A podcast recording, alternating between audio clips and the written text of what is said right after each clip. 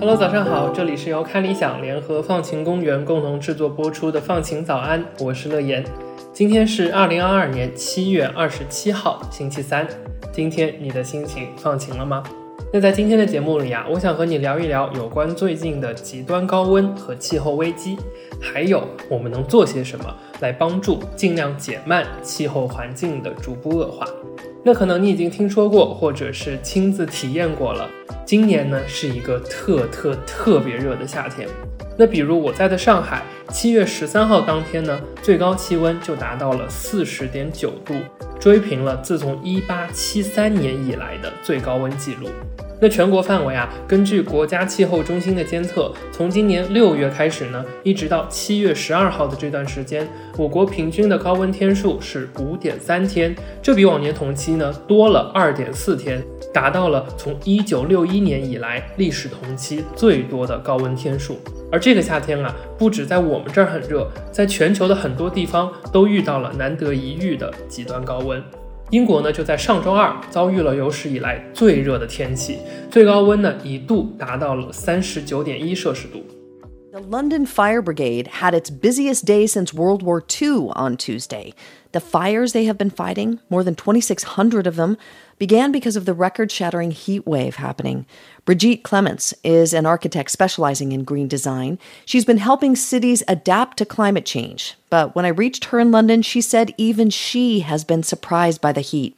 那可以说，这次高温天气呢，对英国来说前所未见。我们以前在地理课本里就学到过啊，英国呢其实是温带海洋性气候，全年温和湿润，冬天没有严寒，夏天没有酷暑。 那在一年当中最热的月份，平均气温呢，一般也就只在二十五度上下，远远低于这次所记录到的三十九点一度。所以呢，英国的建筑、交通等等的基础设施啊，都是以这样的气候为基础来设计和建造的。比如说呢，绝大多数英国人的家里一般呢是不装空调的，而很多住宅，尤其是年代比较久远的住宅的结构啊，又都比较注重保暖，而不是散热。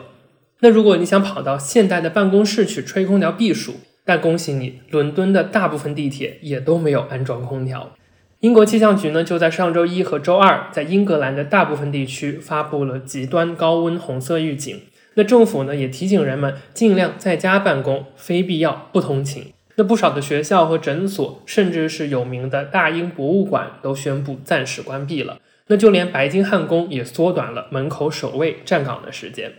这次的极端高温啊，的确是打了英国个措手不及。那英国的零售商就报告，电风扇和空调机的销售量暴增。内阁大臣基特马尔特豪斯当时在接受《纽约时报》采访的时候也说：“我们要尽可能确保整个国家平安的度过这几天。”那在英国海峡对岸的法国、西班牙、葡萄牙等地，高温导致的山火肆虐，数以万计的民众被迫撤离。同时呢，高温天气在西班牙和葡萄牙已经导致了至少上千人的死亡。那其实极端天气和气候变化已经不是什么新鲜的话题了。我们在第一季的节目里也经常会提到相关的内容。而这次英国和欧洲大陆的极端天气呢，也有不少科学家表示并不意外。实际上啊，这次出现在欧洲的极端热浪就是气候变化的一种体现。全球平均气温的升高就会造成时间更长、强度更大的热浪。那在过去的五十年里，英国天气的温暖期，也就是温度比较高的时期的时间啊，已经延长了一倍。而伦敦帝国学院的气象科学教授说，如果放到几十年后来看，今年三十九度、四十度的夏天，可能还算是凉快的了。面对高温天气啊，大家呢也都在积极的寻找解法。比如说，有人就在想。在建筑设计方面，除了开空调之外，还有没有什么更加节能和低碳的方法来给室内的环境降温呢？那你别说啊，这在建筑设计上还真有一个专业术语，叫做无动力制冷那狭义来看呢，无动力制冷可以指一种百叶窗的设计方式。这种方式呢，通过改变百叶窗表面的形状，来做到让光线进入室内的情况下，又能尽量把紫外线和热量阻挡在窗外。而广义来看呢，无动力制冷啊，指的就是通过各种建筑设计来降低室内的温度，从而降低空调使用所造成的能耗。那这当中一种最最最简单的方法，就是把建筑物的外墙刷成白色的，来把更多的热量反射出去。而另一种解法呢，就是绿色屋顶，通过用大量的植被覆盖屋顶，就像是给建筑物戴了一顶遮阳帽。那有研究表明啊，绿色屋顶能在夏天给室内降温五度左右。那在中东地区呢，还有一种应对夏天高温的古老建筑方式，叫做风塔。它的形状呢，有点像是在屋顶增加了一个镂空的结构。那据说呢，这样的结构可以在夏天捕捉到更多的风，并把这些流通的空气往下送到室内。而室内温度比较高的空气呢，也可以通过这个风塔的结构往外排出去。那这种风塔的造型多种多样，可以说是美感和实用性兼具的建筑结构，来帮助当地的人们用更低的能耗度过一个更清爽的夏天。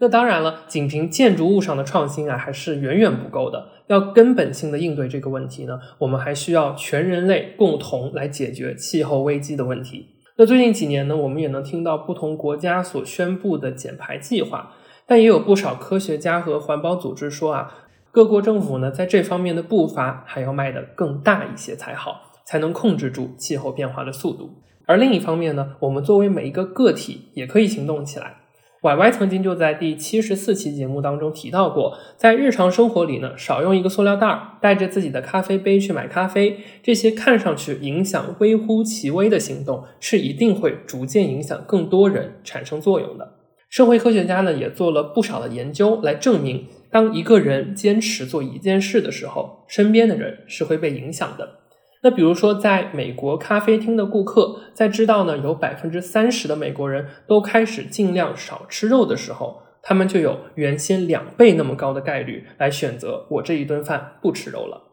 那另一个在线的调查结果说呢，当受访者知道啊有人因为气候变化而放弃乘坐飞机的时候，他们也更可能会减少飞行的次数。而如果人们发现他们的邻居已经在为保护环境做出比如节能的行动的时候，他们会认为自己也应该重视可持续发展，也有责任来采取一些行动。那在家尽量减少能源的使用，在购物的时候减少快时尚产品的消费，购买食物的时候选择本地生产的当季食物，减少肉类的摄入，减少开车出行的频率和次数，在出行的时候用火车代替飞机，都是可以选择的消费行为。那如果你还是觉得在现在的生活当中，我的确没办法做出什么改变，那也没关系，你依然可以选择去支持那些正在减少碳排放的企业，购买一些更加绿色的产品，甚至你在投资理财的时候，也可以试着去看看那些关注环保议题的金融产品。而对于规模稍微大一些的集体和组织啊，你就可以尝试从高污染的行业当中撤资，把钱用在比如 Y Y 曾经介绍过的绿色债券等等的地方。那这其实啊，是我们作为消费者或是投资者一项很重要、很宝贵的权利。那就是通过自己的消费行为来向企业或者是政策的制定者施压，迫使他们做出相应的改变。那当更多的人选择碳排放更低的产品，放弃或减少那些会带来更高污染的行为，行业也一定会做出相应的改变。